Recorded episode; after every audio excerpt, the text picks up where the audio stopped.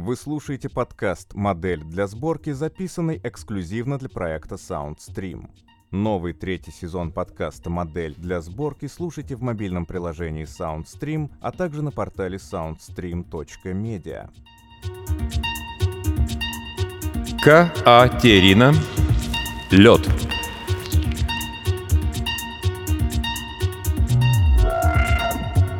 Суббота. Сейчас. Собачка нашлась на полу под старым рассохшимся креслом. Фарфоровая, серая от пыли и неряшливых клочьев паутины, она печально смотрела на койота. Собачка вросла в этот угол. Всем своим видом она как бы говорила «пройди мимо». Койот поднял собачку, осторожно протер рукавом, завернул в носовой платок и положил в карман. Похоже, больше здесь ничего не осталось. Пора уходить. Дом давно был настроен к нему враждебно. Койот это отлично чувствовал. Всякий раз он обещал себе, что завяжет, приказался к стенам и шептал дому «Я не вернусь». Теперь уж точно усмехнулся койот. Он оглянулся на лестницу, под которой пряталась дверь в подвал. Оттуда доносился едва слышный шорох. Койот подошел ближе. Старые половицы при каждом движении противно скрипели. Шорох приблизился. Койот отпрянул, вжался в пыльную стену.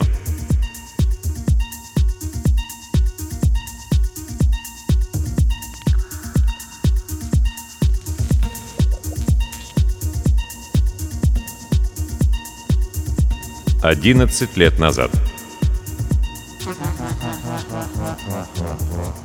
Ту зиму койот провел в своей комнате. Ноябрьская простуда в декабре обернулась воспалением легких. Выздоровление пришло вместе с весной, и однажды утром восьмилетний койот понял, что больше не может оставаться дома. Вообще-то он был послушным ребенком, но в тот раз случился сбой. То ли зима была слишком длинной, то ли весеннее солнце слишком ярким, то ли в самом койоте что-то неуловимо поменялось за эти долгие месяцы. В понедельник он проснулся с мыслью «Сегодня особенный день». Койот не помнил своего сна и минут пять сосредоточенно хмурился, пытаясь за хвост поймать ускользающее ощущение чуда, которое смутным воспоминанием маячило на краю сознания. Сон вспомнить не удалось, но настроение от этого не испортилось. Койот вышел к завтраку с улыбкой. Мать койота давно разучилась улыбаться, а к улыбкам окружающих относилась настороженно, зная, что за ними всегда прячутся неудобные просьбы, фальшивое сочувствие, искренняя подлость. Но койот улыбался так же ярко и честно, как солнце за окном. Мать койота запомнила эту улыбку на всю жизнь. Как старую фотографию, она сохранила ее в памяти и изредка любовалась ею даже после того, как выгнала койота из норы и запретила себе вспоминать о нем. Она так и не узнала, что именно в этот день койот изменился. Что эта улыбка была первым камнем большой лавины. Койот отправился на прогулку, едва мать ушла на работу. Он шел, не думая о маршруте. За зиму койот успел подзабыть, какое это удовольствие вот так шагать без всякой цели — Койот не заметил, как выбрался на центральную улицу, которая вела прямиком за город. Он вообще ни о чем не думал, разве что немного о солнце, ветре и о том, что он, в общем-то, вполне счастлив. А смысл в жизни все-таки есть. Потом койот увидел дом.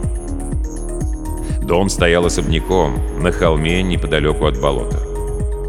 Улицы с прутовыми щупальцами протянулись к болоту, окружая холм, но город как будто не решался принять его окончательно. Явно заброшенный, дом, пожалуй, выглядел бы страшновато, не будь день так хорош. К дому вела заросшая тропинка. Койот пошел по ней, сминая ботинками прошлогоднюю жухлую траву. Дверь была не заперта, и, зайдя в дом, койот предусмотрительно оставил ее приоткрытой. Внутри было странно. Пыльная паутина окутала мебель и стены. По сравнению с норой матери койота дом был царством беспорядка. Зато тут пахло тайнами, приключениями и чудом. Точно таким, какой койот видел сегодня во сне. Гостиная была уставлена всевозможными игрушками, шкатулками, статуэтками, предметами, совершенно не похожими на те, к которым привык койот. Койот взял в руки фарфоровую статуэтку, собачку и едва не уронил ее на пол. Собачка была теплая. Ладони его в одно мгновение согрелись. Тепло поползло по рукам вверх, к сердцу и голове. Собачка вдруг показалась удивительно знакомой и родной. Койот почувствовал щемящую тоску, которая тотчас сменилась радостным предвкушением. Ему почудились голоса и топот. Волнение охватило его и захотелось закричать от восторга. Койот осторожно поставил собачку на место. Он прошелся по комнате, останавливаясь, чтобы рассмотреть игрушки, рисунки и прочий хлам. Неожиданно услышал шорох и почувствовал прохладное прикосновение к плечу, как дуновение ветра. Обернулся. За спиной у него стояла девочка, лет пяти, с длинными растрепанными волосами. Глаза на пол лица и робкая улыбка — «Я думал, тут никого нет», — смутился койот, вообразив, как вслед за девочкой сейчас появятся ее родители. Девочка не ответила, только покачала головой. И в этом простом жесте койот почувствовал все, что она хотела сказать. Тут никого нет. Не страшно, что койот зашел. Напротив, она очень рада. «Можно?» Койот протянул руку к стеклянной банке, которая стояла на столе. Девочка, мысленно он стал звать ее мартышкой, кивнула, но в глазах ее мелькнула неуверенность, когда она покосилась на входную дверь. Койот понял так. «Пожалуйста, ничего не уноси отсюда».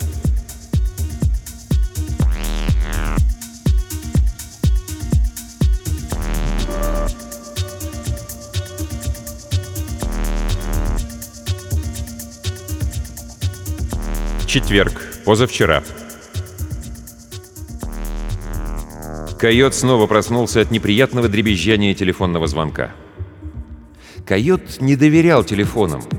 Дело было не только в том, что эти механические твари искажали интонации и переворачивали смысл.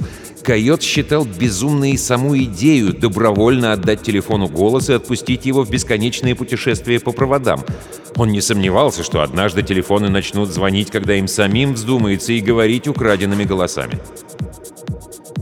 В койотовой норе никакого телефона, разумеется, не было. Но вот уже которое утро он просыпался от этого назойливого звука. Поисках телефона койот перевернул вверх дном комнату, кухню и маленькую кладовку. Глупо. Нора койота была образцово чистой, он знал здесь каждую вещь, каждый миллиметр пола и стен. Мать гордилась бы им.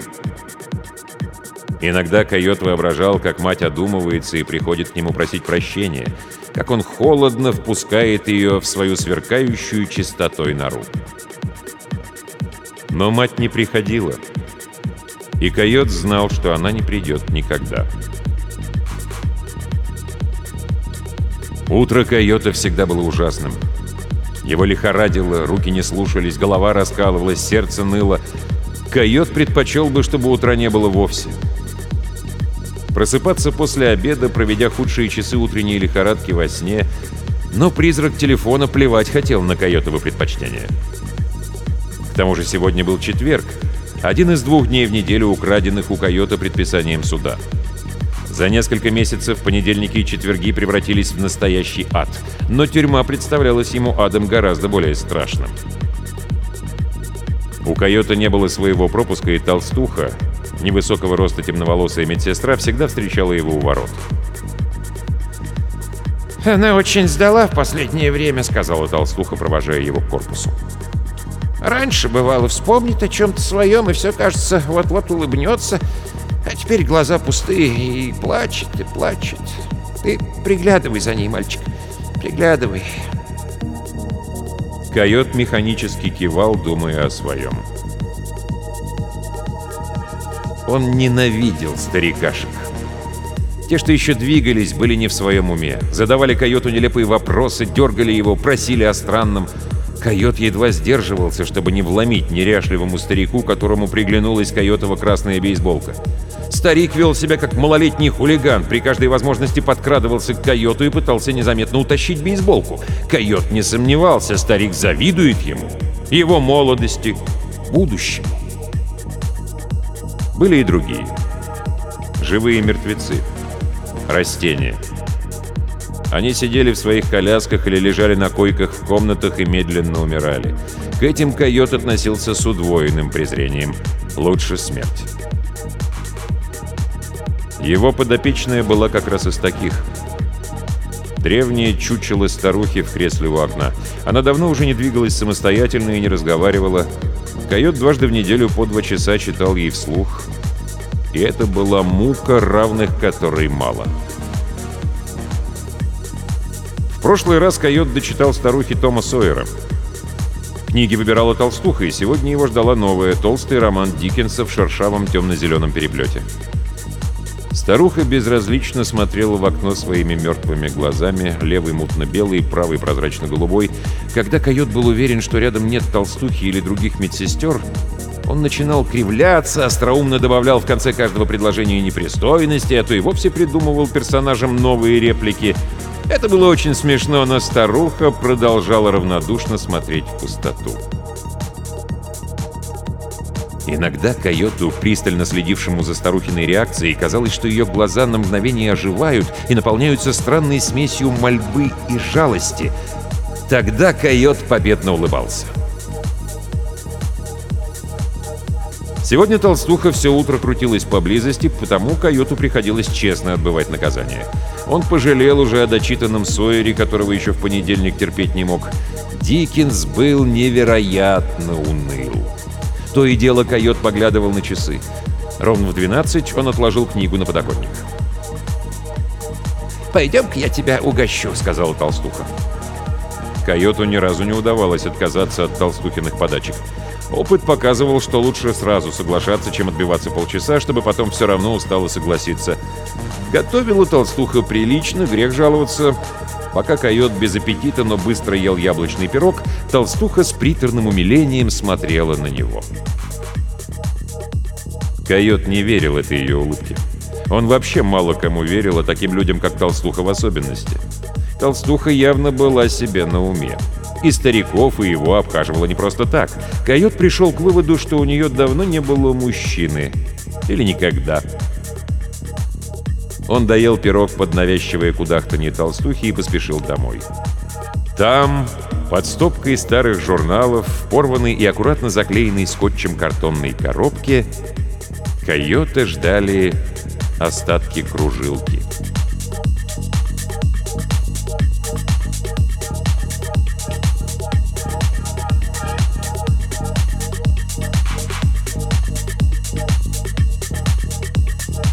11 лет назад.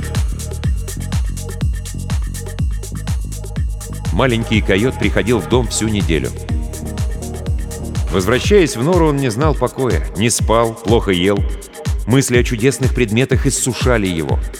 Случайно подслушав на улице слово «ништяки», койот тотчас забрал его себе. Слово это лучше прочих подходило для именования волшебных вещей из дома. Ночами койот шептал названия ништяков. Все они стали для него родными, у каждого было имя. Грохотушка. Запертая шкатулка, внутри которой наверняка спрятано много мелких сокровищ. Воробушек. Мятый комок бумаги. Чья-то неудачная попытка освоить искусство оригами. Кружилка. Деревянная карусель размером с коробку из-под печенья. Собачка.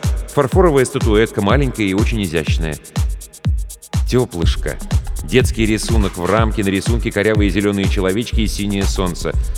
Стоило койоту просто прошептать имя ништяка, как от ладони к сердцу, от сердца к голове поднималась теплая волна, мысли туманились и хотелось улыбаться.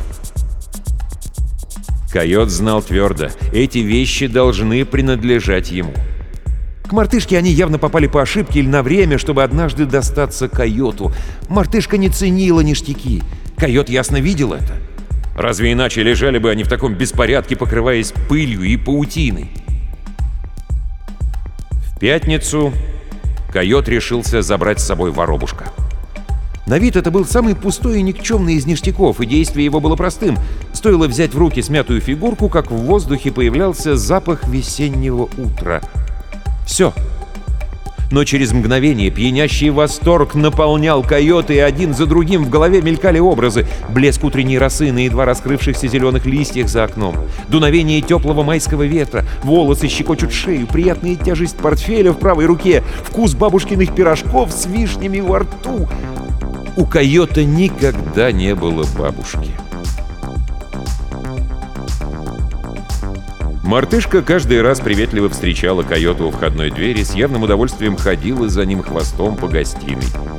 Иногда замирала, словно прислушиваясь к чему-то. Лицо ее при этом делалось неподвижным, почти мертвым. Такие лица койот видел потом у парализованных стариков.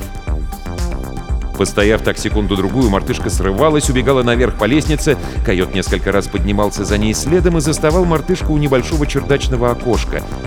Она с ногами забиралась на стул и напряженно смотрела куда-то вдаль.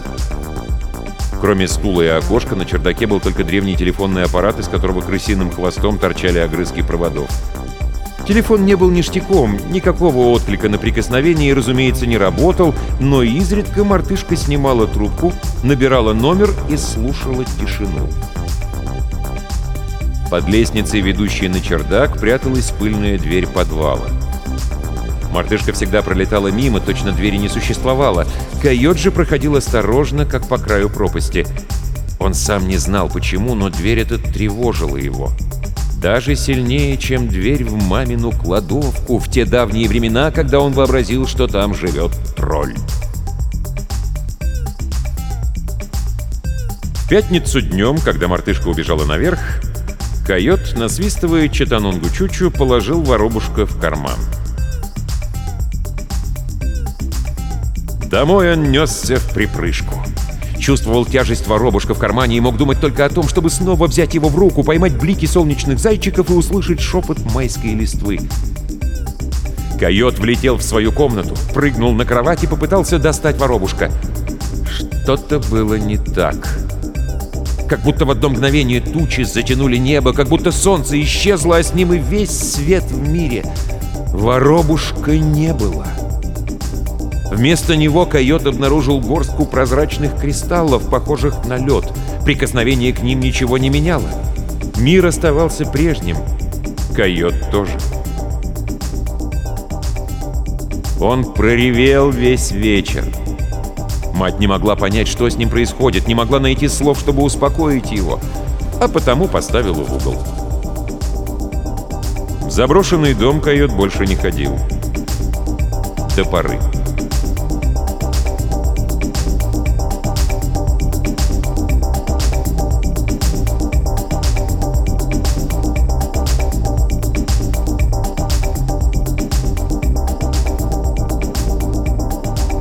Четверг, позавчера, вечер.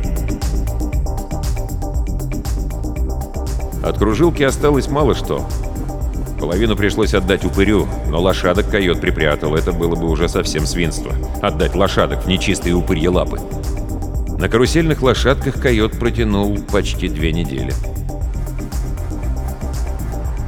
Койот скрутил колпак из куска фольги, Высыпал туда несколько осколков последней лошадки и вставил колпак с кристаллами в держатель. Держателем служил сачок миниатюрного садового гнома, которого койот украл хулиганство ради. Сетку из сачка он давно выбросил за ненадобностью. Гном мерзко улыбался, казался полным тупицей, и этим нравился койоту. Уродец был, по крайней мере, честен. Руки койота мелко подрагивали, когда он скручивал трубочку из белого листа. Упырь и другие состайники предпочитали крутить купюры, но койот считал это кощунством. Он потянулся за зажигалкой, которая обычно лежала в коробке рядом с круглой жестянкой из-под леденцов, где койот хранил кристаллы. Пошарил рукой, выругался, заглянул в коробку. Зажигалки не было. Только жестянка с последним лошадкиным хвостом. В одно мгновение футболка койота стала липкой от пота. Кто-то был здесь. Кто-то видел его тайник. Упырь? Койот осторожно положил раскрутившуюся уже трубочку на стол, отодвинул гнома с полным колпаком подальше от края, чтобы не опрокинуть ненароком, сел на пол.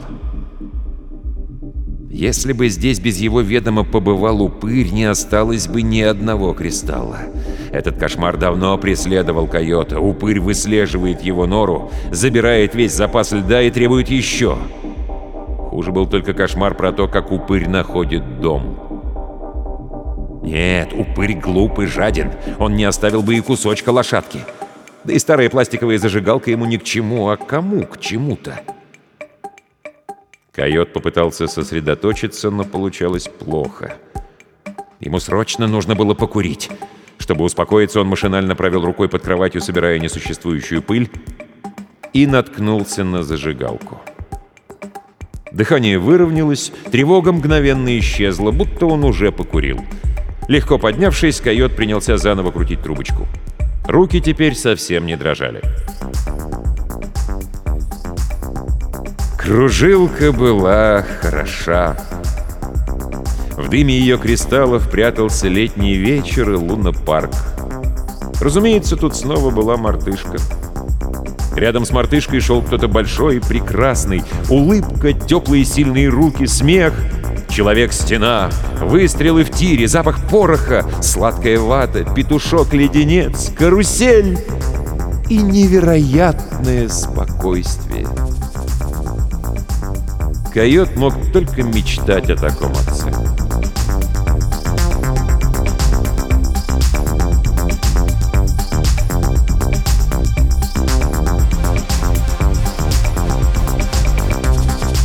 Полгода назад. Полгода назад, в октябре, койота впервые арестовали. Через два дня отпустили домой, только дома у него уже не было. Мать выставила койота из норы. «Ты всегда таким был», — сказала она. «Подонок, как твой папаша». Мать аккуратно вычеркнула из своей памяти все хорошее, что у них было, подумал тогда койот. Наверное, с отцом она поступила так же. Конечно, дело было не только в аресте. Лед. Вот что напугало ее. Мать, надо отдать ей должное, пару раз пыталась поговорить с койотом еще до ареста. Безуспешно. В конце концов, она решила, что проще избавиться от сына, чем смириться с тем хаосом, который тот приносит в ее жизнь. В первую неделю свободного полета койот был сам не свой. С жильем решилось просто. Его приютил скунс. Хуже было другое. Едва койот остался без источника финансов, упырь закрыл кредит. Раньше, когда можно было выпросить деньги у матери, упырь отсыпал ему кристаллы в долг. Теперь все поменялось. Только кэш, сказал упырь, добродушно улыбаясь. Койот, отвратительный сам себе, шакалил и присмыкался, но упырь был неумолим. Койот потом с ужасом думал, до чего мог бы дойти, если бы не нашел воробушка. Те несколько дней, что койот провел у скунса, были ужасны. Скунс оказался не просто неряхой, у него была религия. «Весь мир, — говорил Скунс, — вся наша проклятая планетка рано или поздно превратится в большой космический мусорник. Наша задача — ускорить процесс. Человек создан для того, чтобы помочь хаосу. Нора Скунса воняла всем, чем только может вонять помойка. Пол был покрыт сантиметровым слоем грязи, вещи валялись в полнейшем беспорядке. Посуду скунс никогда не мыл, только время от времени выбрасывал. Койот с первой минуты понял, что долго здесь не протянет. Вещи свои он распаковывать не стал, примостил у входа. Оставил бы в коридоре, но большой разницы не было. Весь этот многоквартирник, похоже, существовал по законам скунсовой религии. Через неделю койоту удалось найти сносную нору. Она принадлежала бабушке двоюродного брата Крысы, бывшей койотовой однокласснице, которая теперь работала официанткой. Крыса имела виды на койота, а он никогда прямо не отказывал ей, хоть и считал костлявой дурой.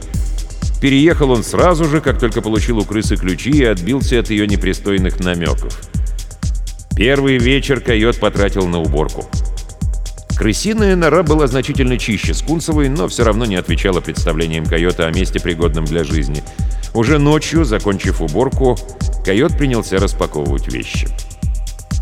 Среди школьных тетрадок, комиксов и солдатиков, которые мать педантично выгребла из кладовки и сложила в чемодан, он обнаружил круглую жестяную коробочку из-под леденцов. Койот сразу понял, что там внутри. Несколько минут он просто сидел с жестянкой в руках, ошарашенный цепочкой воспоминаний. Потом открутил крышку. Кристаллы, в которые обратился когда-то воробушек, очень напоминали лед, которым прежде снабжал его упырь, только были красивее и прозрачнее. Койот принялся сооружать колпак из фольги.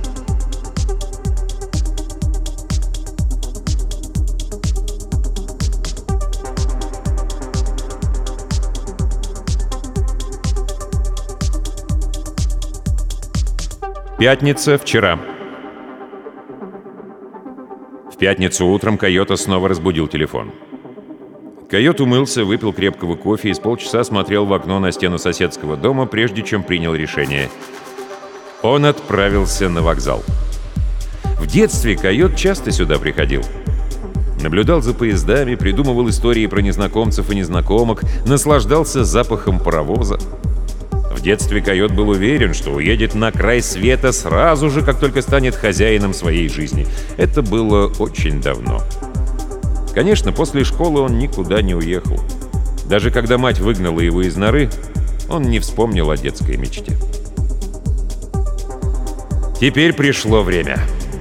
Плевать на упыря, плевать на старикашек, плевать на всех.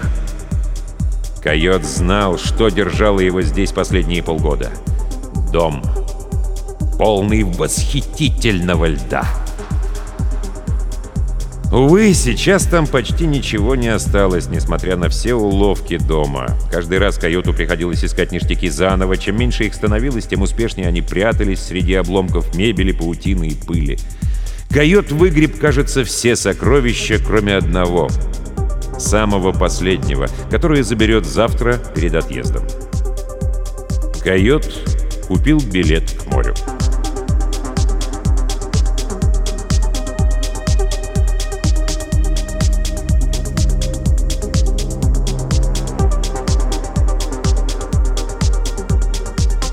Полгода назад. На следующий день после того, как койот обнаружил воробушка, он отправился на поиски дома. Воспоминания об этом месте почти стерлись, и койот не был уверен, что сможет с первого раза найти верную дорогу. Ноги сами привели его на холм за городом. Мартышка ждала у входа. Она совсем не повзрослела за 11 лет, только, кажется, немного похудела — Иначе и быть не могло, понял койот. Только так. Все эти годы она помнила о койоте и о воробушке. Койот забыл воробушка через неделю, а вместе с ним и мартышку, и дом. А она помнила, помнила странно, неприятно, как о пустом месте, которое раньше было заполнено чем-то хорошим. Мартышка помнила, что койот лишил ее чего-то важного. Помнила, как ей было больно и страшно — и мартышка простила его. Все это койот прочел в ее взгляде. На мгновение ему показалось, что он снова стал восьмилетним щенком, с открытым сердцем, без брони и щита, но наваждение быстро схлынуло. Койот равнодушно обошел мартышку и сделал несколько шагов по гостиной. Все здесь было по-прежнему. Грязь, пыль, мусор. Но этот беспорядок, призрачный, стерильный и очень детский — отличался от Скунсова. Койот чувствовал эту разницу, но все равно непроизвольно скривился, случайно задев рукой паутину. На столе в центре комнаты лежала грохотушка. Койот положил ее в карман и, не глядя на мартышку, пошел к выходу. Спиной он чувствовал бурю мартышкиных эмоций. Грохотушка в кармане тяжелела с каждым шагом, будто не хотела покидать дом. — Мартышка могла бы остановить меня, думал койот. Прыгнуть, расцарапать лицо, она могла бы запереться и не впускать меня, но она ничего не делает, значит, я прав. Прежде чем закрыть за собой дверь, он оглянулся. Мартышка плакала.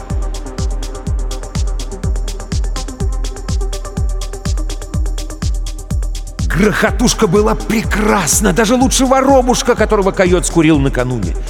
Чистый восторг, королевский лед. Койот провалился в другой мир. Это был мир леса, который начинался неподалеку от заброшенного дома. Койот вместе с совсем еще маленькой мартышкой гуляли по этому лесу. Мартышка увидела олененка и, смеясь, бросилась за ним. Олененок убежал. Мартышка достала из корзинки шкатулку, в которой койот узнал грохотушку.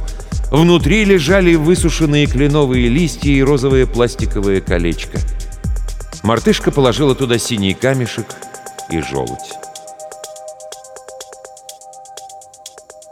Койот проснулся с ощущением щемящей тоски и пустоты в сердце. Грохотушки хватило бы надолго, если бы койот не был таким идиотом. Эйфория лишила его осторожности. Он принес лед в стаю. Тот вечер койот был королем. Он двигался как король, улыбался как король, был по-королевски щедр. Все пришли в восторг от его льда, даже упырь. Особенно упырь.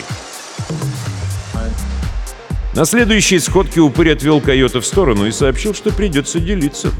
Все так делают, а ты, дружище койот, чем лучше других?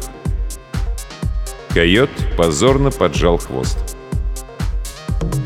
Тех пор койот отдавал упырю долю с каждого ништяка, который приносил из дома.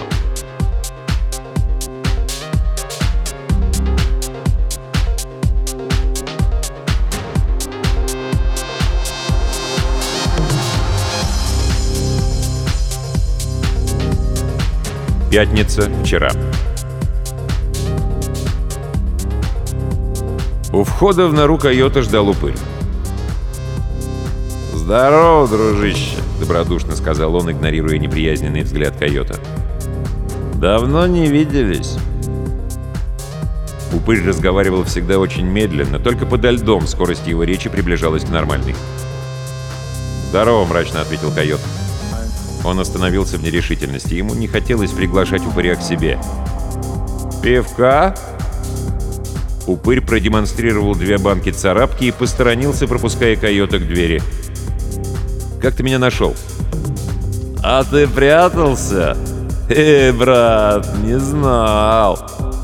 Упырь развел руками и улыбнулся во все свои два десятка гнилых зубов. «Да ты не бойся, не укушу. Разговор есть». Затылок койота налился свинцом, ладони вспотели. «Есть курить-то?» — спросил упырь, когда вошел в нору и по-хозяйски уселся на кровать. Койот прислонился к стене, недовольно покосился на грязные подошвы упыревых ботинок и неопределенно мотнул головой. «Говори, что за дело?» — сказал он, отмахиваясь от пива. «Я спешу». Упырь отставил одну банку на пол и открыл вторую. «Ты же понимаешь, брат, что я за тебя кого угодно!» Он глотнул пиво и сжал правую руку в кулак, жестом заканчивая недосказанную мысль. Койот по инерции кивнул. Ему было нехорошо. Ему срочно надо было покурить. «Ну ты не до конца честен со мной», — печально продолжал упырь, выразительно двигая бровями, что делало его еще более уродливым. Я больше не могу покрывать тебя. Теперь все иначе. Всерьез. Койот молчал. Пойми, койотище, я давно мог бы сдать тебя ребятам пса. Я ведь не гребаный титан, я не всесильный. А они вынюхивают. Упырь двумя быстрыми глотками допил пиво, смял банку и швырнул под кровать. «Но я люблю тебя как родного брата, сукин ты сын!» Он замолчал на несколько мгновений, встал, положил руку койоту на плечо. «Скажи только мне, и мы все решим вместе». Старый разговор. Упырь заводил его раз в одну-две недели. Это был такой ритуальный танец, прежде чем койот, поломавшись, отсыплет упырю несколько унций первоклассного льда. Койот не очень понимал, по какому принципу упырь выбирал дни для этой темы, но он всегда точно угадывал момент, когда койот мог поделиться льдом. А еще упырю удавалось выдержать некий важный баланс с интонацией и подбором слов, так что койот гнулся, но не ломался. И продолжал жить, постоянно чувствуя затылком взгляд упыря. Но сегодня все было иначе. Не потому, что льда почти не осталось, жалкий лошадкин хвост, и не потому, что упырь спалил нору. Сегодня у койота был билет в новую жизнь. Койот понял вдруг, как опротивил ему упырь. Об одной мысли о том, что с ним пришлось бы встречаться еще раз, и еще, и еще, хотелось умереть. Или наоборот, убить упыря. Больше, чем когда-либо койот хотел сейчас избавиться от него. Забить ногами, ножом, камнем по голове. Как угодно, только бы навсегда. «Завтра», — неожиданно твердо сказал койот. «Вечером». Упырь странно посмотрел на койота, как будто прочел все до одной мысли койота, как будто знал о билете на утренний поезд к морю. «Хорошо, братишка», сказал он, направляясь к двери. «Завтра так завтра. Вечером». Непочатую банку пива упырь забрал с собой.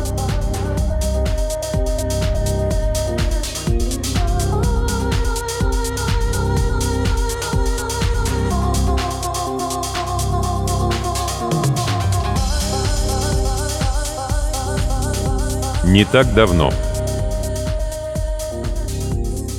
Мартышка выводила его из себя. И мягкой доверчивостью и беззащитностью, неприятной, вызывающей не только раздражение, но и агрессию. Всякий раз, когда койот смотрел в ее кроткие глаза, ему хотелось ударить мартышку. Она чувствовала его настроение, вся сжималась, скукоживалась, словно надеялась спрятаться под невидимый панцирь. Мартышка перестала спускаться к нему. Пряталась на чердаке. Однажды койот, будучи в особенно хорошем настроении, решил подняться наверх и помириться с мартышкой. Как-никак именно благодаря ей у койота не переводился отличный лед. Сделал несколько шагов в сторону лестницы, остановился. В детстве койот спокойно поднимался по ступенькам над подвальной дверью, разве что испытывал неясную тревогу и ни разу не расстроился, что дверь заперта, хотя обычно запертые двери вызывали у него жгучее любопытство. Теперь он испытал настоящий ужас. Тошнотворный, проникающий скользкими щупальцами под кожу, сковывающий движение. Койот не знал, что прячется в подвале, но был уверен. Стоит ему подойти ближе, дверь распахнется, и чудовище выберется наружу. «Пусть мартышка страдает в своей норе от одиночества», — решил койот. «Раз она такая бука, что не хочет спуститься к гостю сама».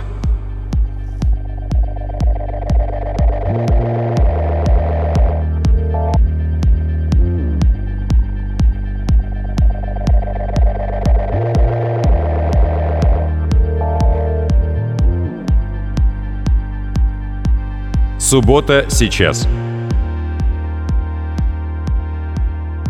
Койот отряхнул с куртки пыли паутину, посмотрел на часы. Пора. Поезд к морю отправляется через час. Нужно сделать последний шаг. Выйти и забыть дом навсегда, а вместе с ним мартышку, ее подвал и ужасный шорох. Койот проверил сверток в кармане, собачка была на месте. «Не делай этого», Прошелестел внутренний голос. Или мартышка? Койот вышел. Остановился на пороге. Опаньки! Скунс, упырь, муравей, зяблик — все были здесь. И неожиданно крыса. На ее лице промелькнуло виноватое выражение, которое тут же сменилось торжеством. «Все понятно». Койот презрительно сплюнул. «А что это у него в карманцах?» Противным голосом спросил упырь. Скунс хохотнул. Руки койота как будто сами стали льдом. «Давай, дружище», — поторопил упырь. «Доставай». Стая выстроилась полукругом, отрезая путь к свободе. Скунс подмигнул койоту, очевидно считая все это милым развлечением, которое закончится привычным дружным гудежом. Упырь улыбался, как обычно, очень дружелюбно. Койот достал собачку, аккуратно завернутую в платок. Упырь ловко протянул руку и выхватил у него сверток. «Отлично!» — сказал он, мельком глянув на лед, который еще полминуты назад был фарфоровой статуэткой. «А теперь неси еще!» Неси все!» Койот отрицательно покачал головой и неожиданно почувствовал презрение к себе. Понял, он бы принес. Упырю нет нужды угрожать ему, не нужно доставать нож, не нужно бить. Койот принес бы ему все сам, как собака палку, и упырь, похоже, это прекрасно знал. «Не представляю, как ты это делаешь!» «По большому счету плевать, ты только не разочаруй меня, я жду!» Упырь посмотрел куда-то за спину койота, и на мгновение койот увидел дом глазами упыря. Развалины, поросшие крапивой, почерневшие камни единственной устоявшей стены, в оконном проеме которой можно было разглядеть кусок города, тонувшего сейчас в тумане. «Больше нет», — неуверенно сказал койот. «Это последнее». «Есть, братишка, есть! Всегда остается что-то еще!» Упырь молниеносно ударил койота в нос. Койот схватился правой рукой за дверной косяк, но все равно не смог удержаться, упал на холодный пол гостиной. Койот чувствовал, как кровь течет по его губам. Больше ничего, никакой боли, только соленый привкус крови. Судя по лицам состайников, что-то пошло не так. «Где он?» — яростно прошептал упырь. Сзади послышалось шуршание. Койот обернулся. По лестнице спускалась мартышка. Она очень изменилась с тех пор, как койот видел ее в последний раз. Глаза запали, румянец исчез, кожа стала бледно-серой. Мартышка и прежде была худенькой, теперь же от нее почти ничего не осталось. Мартышка прошла мимо, прямо к распахнутой двери и нерешительно остановилась. Обернулась, посмотрела на койота, словно спрашивая о чем-то. Но койот не чувствовал вопроса, не чувствовал вообще ничего. Не рассчитывая уже, что койот угадает ее мысли, мартышка жестом пригласила его идти с ней. «Нет!» Койот отполз назад. Мартышка не замечала упыря и всю стаю, они, в свою очередь, не видели ее. Шаг. Еще шаг. Мартышка становилась все прозрачнее. Она обернулась снова, и в ее взгляде койот прочел жалость. Мартышка захлопнула за собою дверь.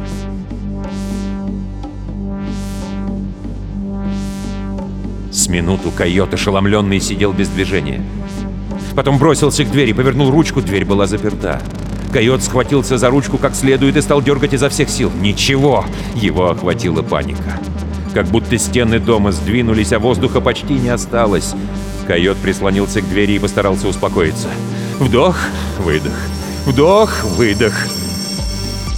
Очень простое правило безопасности, которое выполняют все дети, забираясь в платяной шкаф. Дверь всегда должна быть приоткрыта, иначе она захлопнется, и ты рискуешь навсегда остаться в шкафу.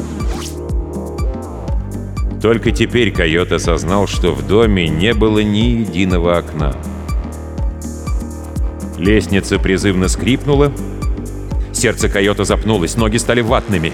Теперь, когда он вынес из дома все, в чем была хоть капля света, койот еще больше боялся подвала. Какими должны быть воспоминания, чтобы хранить их за постоянно запертой дверью? Что спрятал бы там сейчас сам койот? Он не хотел об этом думать. Но сейчас нужно было пройти мимо этой двери на чердак. Он подошел к лестнице, сделал глубокий вдох и, перескакивая через ступеньки, побежал наверх. И пока он поднимался, его не покидала надежда, что там, наверху, он найдет вернувшуюся мартышку. Чердак был пуст. Но, по крайней мере, тут было окно. Маленькое окошко, проделанное на уровне глаз койота. Рядом с ним стоял мартышкин стул с грязными отпечатками маленьких ног.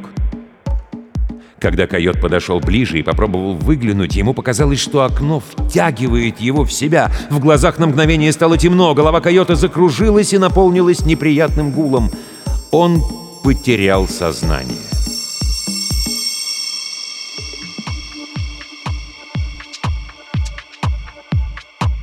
Открыв глаза, койот обнаружил, что сидит И сидит явно не на чердаке. Левым глазом он не видел ничего, правый показывал картинку расплывчатую, нечеткую и очень странную. Над койотом склонилась толстуха.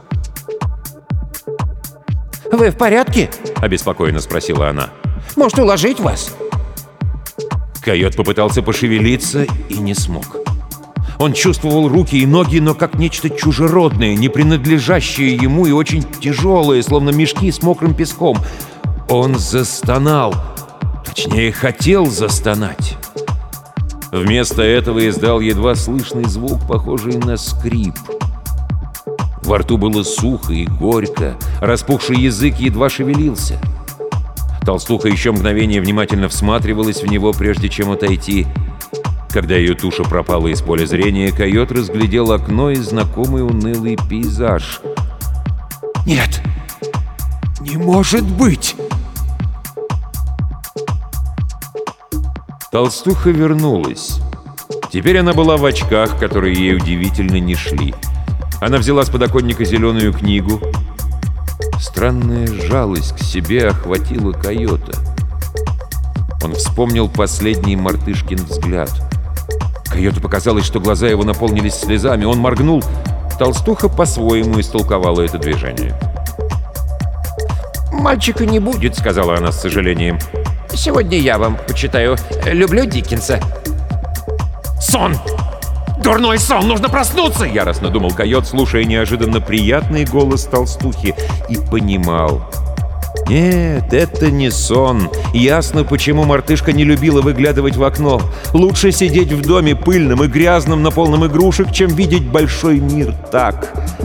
Вот только дом теперь пуст. Почти. Койот вспомнил о двери в подвал и зажмурился, что было сил.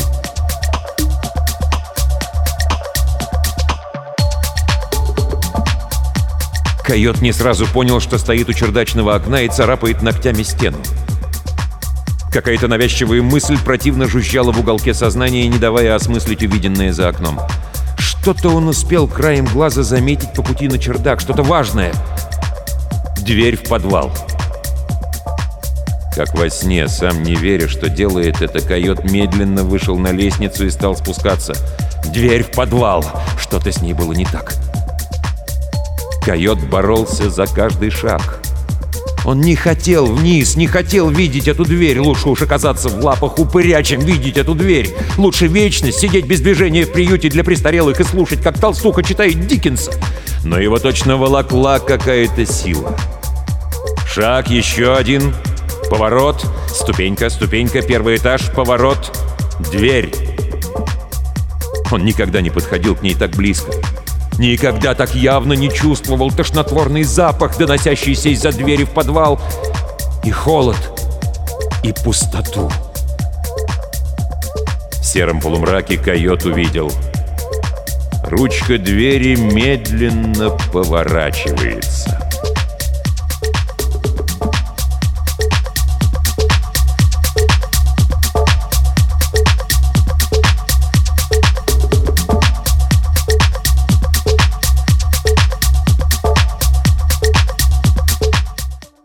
Слушаете подкаст «Модель для сборки», записанный эксклюзивно для проекта SoundStream. Новый третий сезон подкаста «Модель для сборки» слушайте в мобильном приложении SoundStream, а также на портале soundstream.media.